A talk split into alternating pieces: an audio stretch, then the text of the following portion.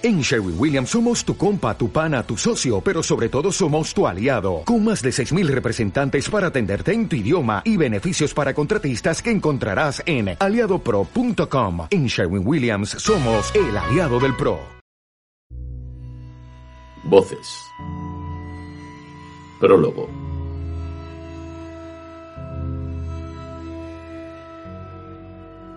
Tercera ola. Día 1.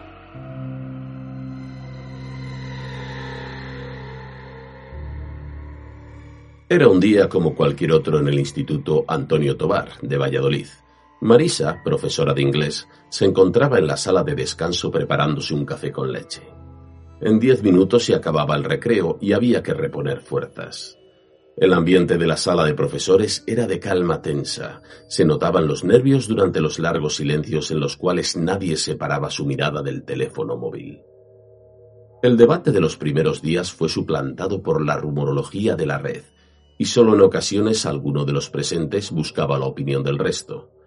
La propia Marisa no pudo aguantarse tras leer un titular de un periódico nacional que decía Los expertos coinciden en un riesgo alto de infección en una posible nueva ola. ¿Pensáis que lo de la nueva ola puede ser cierto? rompió el silencio Marisa. Yo no me creo nada a día de hoy. Son todo patrañas para tenernos asustados y a su merced replicó el señor Líbana, director del centro. ¿Patrañas? Ha muerto gente en Montevideo, lo hemos visto todos, y no solo por los medios tradicionales. Hay vídeos caseros por todos sitios, desplazamientos militares y policía de aquí para allá, expuso Raúl, el profesor de educación física. Yo estoy con el director. Me parecen pruebas para ver cómo reacciona la población en casos concretos. Fue el aporte de Francisco, el jefe de estudios. Y no hubo tiempo para más, pues había que volver a clase. Marisa llevaba poco tiempo en Valladolid, algo menos de un año. Su vida había cambiado mucho recientemente y para bien. Conoció a una persona por internet y todo transcurrió rápido y perfecto. Manuel era encantador, lo fue desde el primer momento, hasta el punto que Marisa, tanto por amor como por un ilusionante cambio de aires, decidió dejar Madrid para sentarse en la capital castellana. Los dos, pese a estar ambos cerca de cumplir los cincuenta años, parecían dos adolescentes primerizos descubriendo el mundo. Cenas, fiestas, viajes, todo iba de maravilla, pues incluso trabajaban muy cerca uno del otro. Manuel era médico en el centro de salud de Arturo Iries, en el mismo barrio, a escasos 500 metros del instituto. Las visitas furtivas o express de uno al trabajo del otro eran mutuas, de hecho, los compañeros de ambos ya hacían comentarios, siempre desde el buen rollo, de lo empalagosos que resultaban. Las últimas semanas el ambiente había cambiado un poco, pero era general en la población. Las noticias de un brote de rabia con muertos al otro lado del charco no eran alentadoras, y por muy lejos que se encontrara Uruguay de España, el caso creaba mucha intranquilidad. El COVID, años atrás, demostró al mundo que los virus y las pandemias no entienden de distancias. Por otro lado, Internet era un hervidero. Ya no se podían distinguir las noticias reales de las falsas, y el bombardeo de información era tal que afectaba al humor, a la falta de sueño, a la ansiedad, etc. Aún así, Marisa se refugiaba en su trabajo. Era algo vocacional, y eso que los eventos del momento, unidos a las hormonas desatadas de niños y niñas de 14 y 15 años, no eran la mejor mezcla. Pero la profesora adoraba a sus niños, los ayudaba, los enseñaba, los admiraba y también aprendía de ellos. En poco tiempo se los había ganado. Habían conectado de maravilla, y eso también era un orgullo enorme para ella. Era su combustible para seguir adelante. El curso entraba en su recta final y los resultados iban a ser muy buenos en líneas generales. A mitad de clase sonó la puerta del aula y se abrió la puerta. Marisa, por favor, ¿puedes salir un momento? le preguntó Vanessa, la secretaria del centro. Sí, claro. Chicos, repasad las dos últimas hojas de vocabulario que hemos visto. Ahora vuelvo. Marisa salió de clase, cerró la puerta y atendió a Vanessa. ¿Qué ocurre, Vanessa? ¿Qué es ese revuelo que hay por ahí atrás? Se ha liado, tía. Noticias de brotes en España. Estamos a la espera de recibir instrucciones para proceder. No sabemos si irnos a casa, si esperar a ver qué nos dicen desde la Junta o desde la policía. No sabemos nada aún. dijo la secretaria con notables síntomas de ansiedad. Vanessa también era nueva. Había entrado en el instituto al inicio de curso, a la vez que Marisa, y pese a la diferencia de edad, pues no llegaba a la treintena, habían hecho una gran amistad. Tranquila, Vanessa. Vamos a ver qué nos dicen y vemos cómo proceder. Pero sobre todo vamos a tener cuidado de no alarmar a los estudiantes para que no se vaya la cosa de las manos. Marisa la calmó, posando sus manos en sus hombros en señal de tranquilidad. Eh, sí, Marisa, tienes razón. Otra cosa, te dejaste el móvil en la sala de profesores. Lleva sonando casi quince minutos. Eh, creo que es Manu. Te lo iba a traer antes, pero empezaron las noticias, he tenido que ir avisando aula por aula y... Tranquila, no pasa nada. Lo entiendo. Dame el móvil. Lo estás haciendo muy bien. Sigue avisando a las demás clases y nos vemos en la sala de profesores cuando sepamos algo más, dijo intentando serenar nuevamente a Vanessa. Marisa miró su móvil. Tenía multitud de llamadas de Manuel. Sin perder un segundo, llamó a su pareja de inmediato. Manu, ¿me oyes? Manu. Se escuchaba mucho ruido de fondo y a mano entrecortado. Marisa, me, me, he acercado a la ventana. ¿Me oyes ahora mejor? Sí, Manu, dime, ¿qué ocurre? ¿Qué está pasando? Marisa, salid de ahí ya. Tenemos un brote en el centro de salud. Ha sido todo muy rápido. No sabemos en qué momento, pero esto es un infierno. Sabemos de otros centros en otras ciudades que están igual, y no están diciendo nada en los medios de momento. Marisa se quedó en silencio. Estaba en shock. Marisa, reacciona, por favor. Es peor que los anteriores brotes. Ya nos autolesionan, están atacando. Hemos perdido el control y hay infectados ya en la calle. Estáis muy cerca, tenéis que moveros. Marisa por fin reaccionó. Contó hasta cinco interiormente e intentó mantener algo de calma para al menos poder comunicarse con su pareja. Vale, Manu, ¿dónde voy? ¿Qué digo? ¿Qué hago? ¿Cómo me reúno contigo? Lo que quiero que entiendas es que no hay tiempo. Coge el coche y ve al pueblo donde mis padres. Allí en la sierra será más seguro. Hay que alejarse de las ciudades. Te voy a ser sincero. Me he encerrado en mi despacho. Me han mordido. No conozco la infección, pero tengo que ser cuidadoso. No puedo poneros en riesgo ni a ti ni a mis padres. De momento estoy seguro, pero tengo que esperar. Tengo medicamentos e iré probando cosas. Confía en mí. Me iré comunicando contigo, pero sal ya de ahí.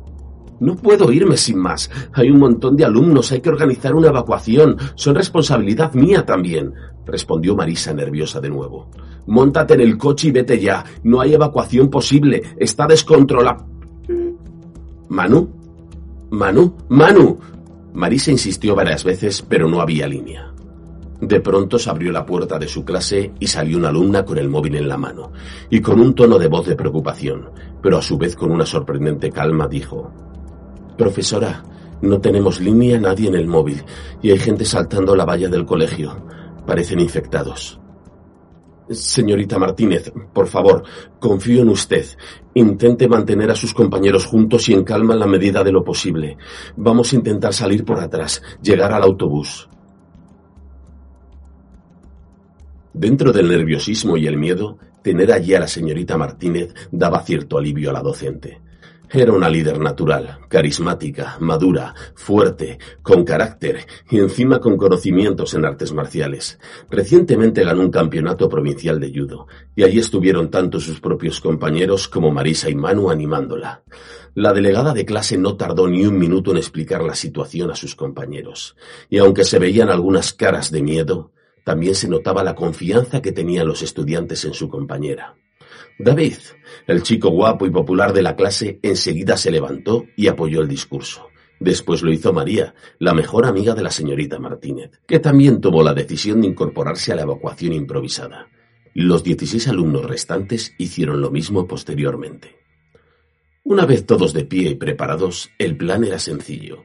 Estaban en la segunda planta. Tenían que llegar a las escaleras de emergencia al final del pasillo y bajar al parking pero antes pasar por la sala de profesores en el primer piso para coger las llaves del autocar que siempre se dejaban allí. No habían pasado ni cinco minutos desde que Marisa habló con Manu, y no habían ni tan siquiera empezado a andar por el pasillo cuando empezó el caos. Fue todo rapidísimo.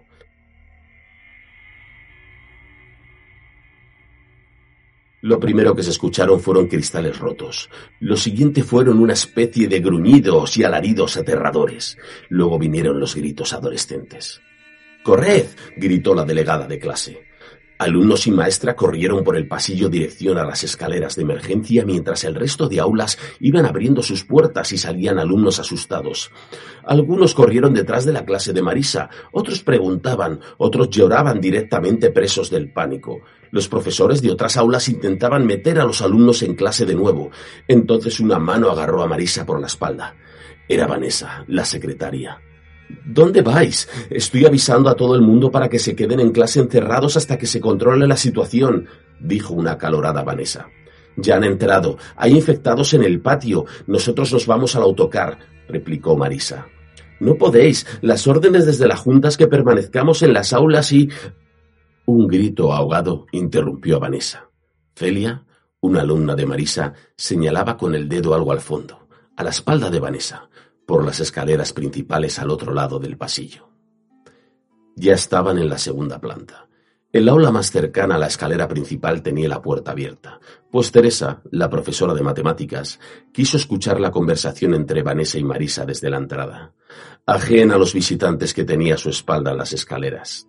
Tras el grito de Celia, no pudo ni darse la vuelta cuando ya tenía a un infectado encima mordiéndole el cuello de manera inhumana. Los alumnos de Teresa lo vieron todo y empezaron a gritar. Seguidamente más infectados fueron entrando en ese mismo aula, pues era el más cercano a la escalera. Los gritos se sucedieron y el caos y la violencia se apoderaron del aula. Algunos infectados que subieron por las escaleras en vez de entrar a la clase fijaron su vista en el pasillo, donde estaban todos aún en shock.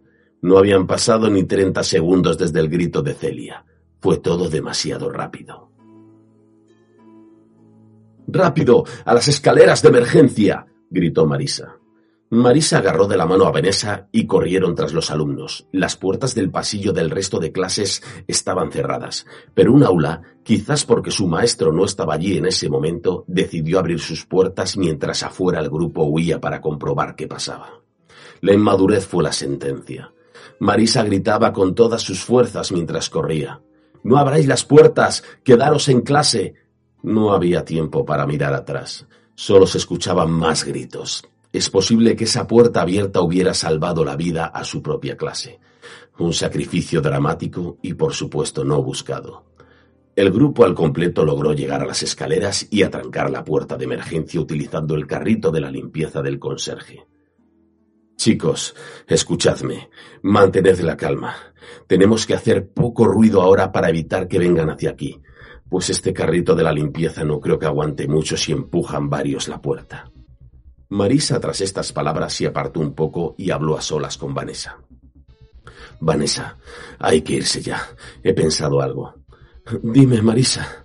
La cara de terror de la joven secretaria era un poema. He visto a don Pablo infectado, ya era uno de ellos. Don Pablo era el conserje del instituto. ¡Qué horror! dijo estremeciéndose Vanessa.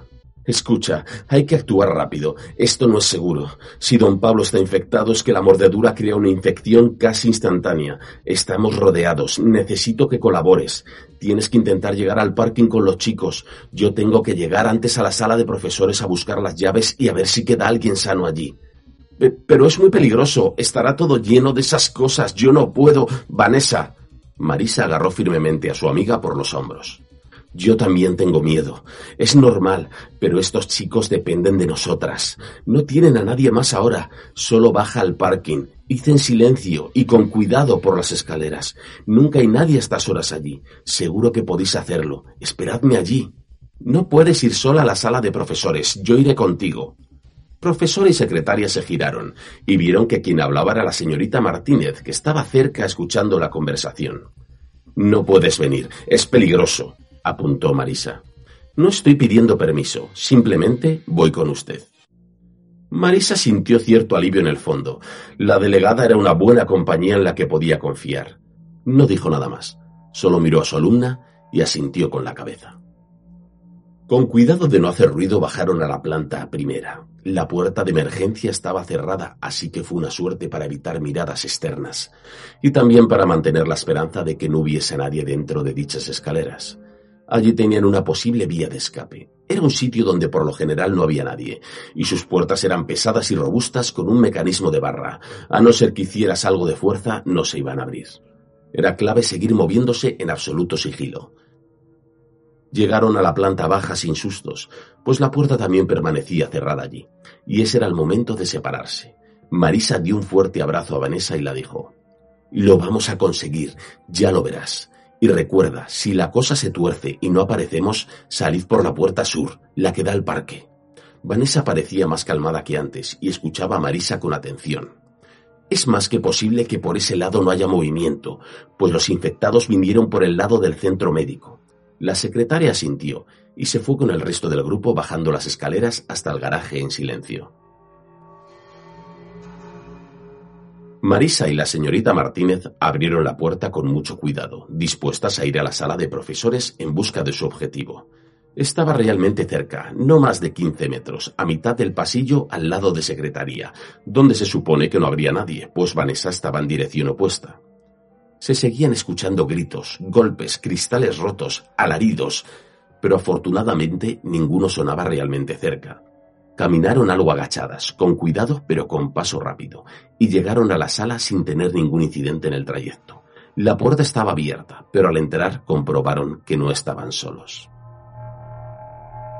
Sin tiempo para buscar nada, alguien se abalanzó sobre la señorita Martínez. Marisa, sin pensarlo, se tiró encima de la espalda del atacante, agarrándolo del cuello, mientras la delegada de clase conseguía apartarse a un lado. El infectado soltó su brazo hacia atrás y golpeó fuertemente la cara de Marisa con el codo.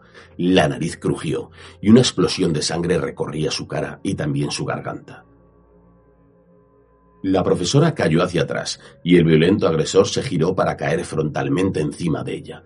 Era el señor Liébana, el director del colegio, o al menos lo fue aquella mañana a primera hora. Sus ojos estaban muy dilatados, babeaba mucho y no hacía más que soltar dentelladas intentando morder la cara de Marisa. Solo les separaban diez centímetros y los brazos de la maestra, que ejercían la resistencia agarrando nuevamente el cuello del rector, no iban a aguantar mucho más. Un ruido seco lo cambió todo. El monstruo que intentaba morderla desapareció del plano cayendo hacia su derecha. Entonces desde el suelo solo pudo ver a una alumna con un extintor grande en las manos. La delegada de clase se dirigió al cuerpo del ya exdirector y aplicó castigo nuevamente a su cabeza. La señorita Martínez, tras una serie de siete u ocho golpes a un cráneo ya destrozado, se giró hacia Marisa con la cara salpicada de sangre, y tras soltar el extintor y meter su mano en el bolsillo, dijo Tengo las llaves, las del autocar y las del centro. Vámonos. Seguidamente le dio una correa llena de llaves a la profesora y la ayudó a levantarse. Marisa seguía algo mareada por el golpe y sangraba por la nariz, pero se puso en marcha sin muchas complicaciones. Salieron rápido de la sala de profesores dirección a las escaleras de emergencia, pero cuando no habían recorrido ni cinco metros, la puerta emergencia se abrió al fondo. Salieron corriendo una serie de alumnos, David, María, Celia, Rubén, Antonio, Silvia García y Silvia Rincón, Samuel y finalmente Vanessa, que se apresuraba a cerrar la puerta tras ella y hacer fuerza para que no pudiera salir nadie más por allí. Marisa, tras unos segundos en shock, reaccionó. No vengáis hacia aquí, ayudad a Vanessa, que no abran la puerta, tengo la llave para cerrarla, gritó a los alumnos que avanzaban hacia ellos. No todos la hicieron caso, pero María, Samuel y David sí que regresaron para ayudar a Vanessa mientras Marisa y la señorita Martínez corrían a la puerta con las llaves.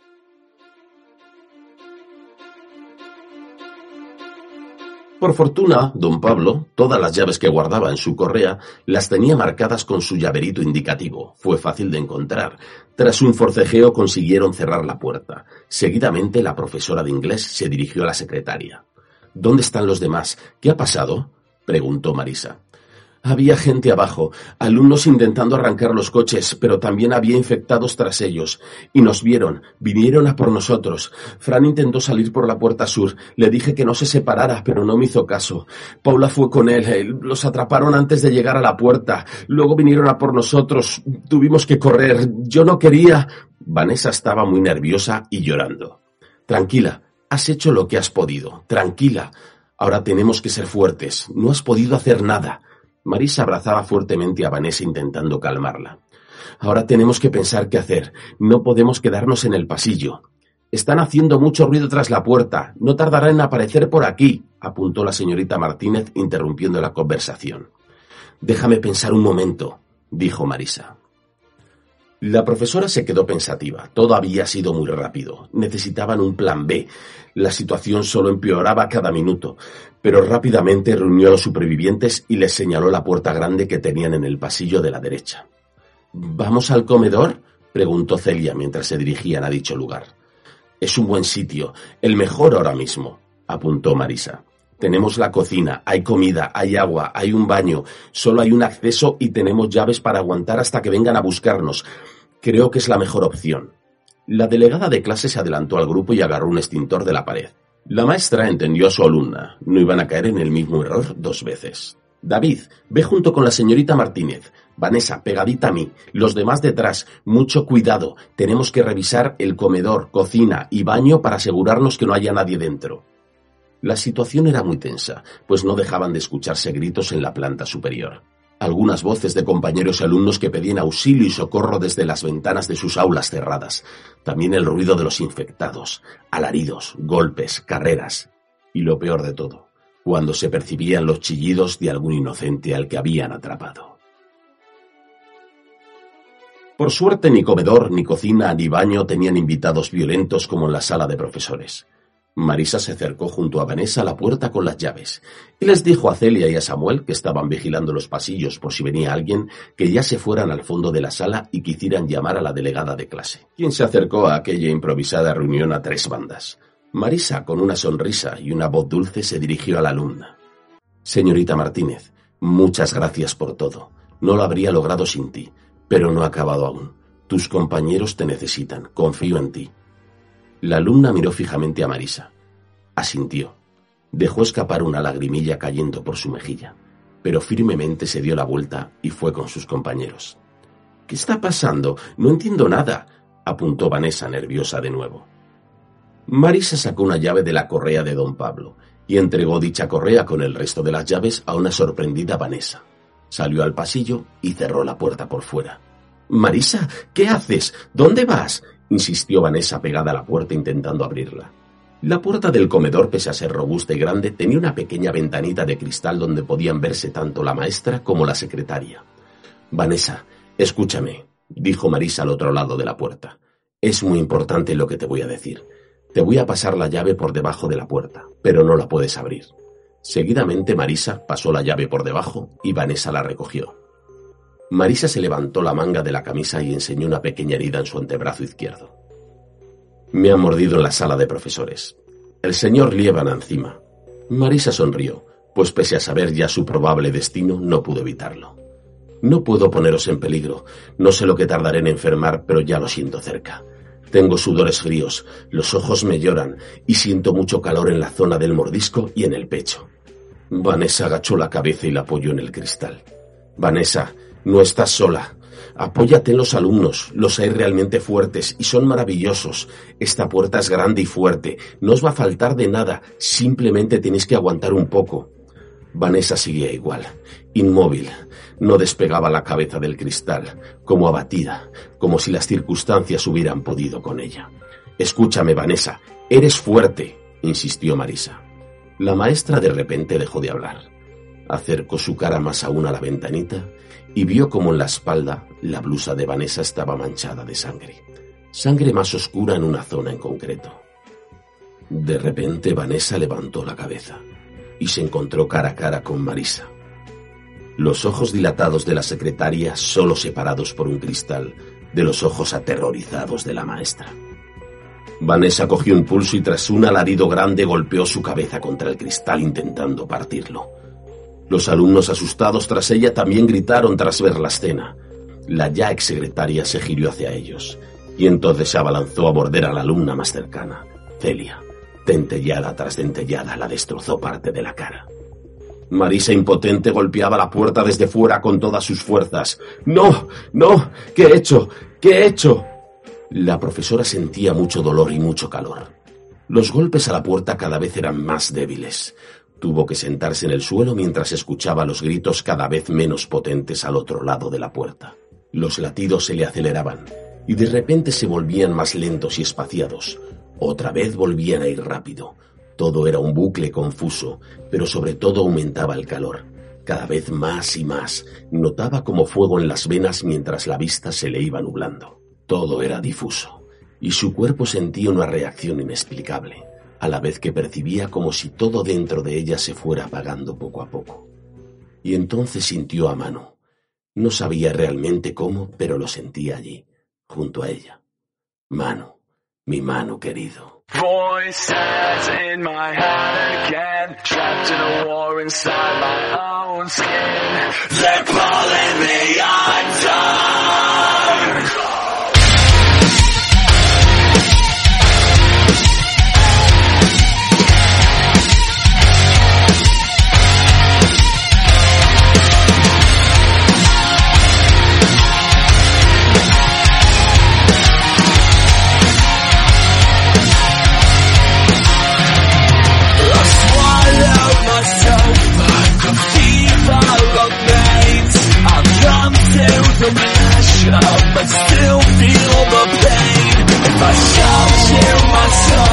Would you cover your eyes if I told you the truth? Would you tell me?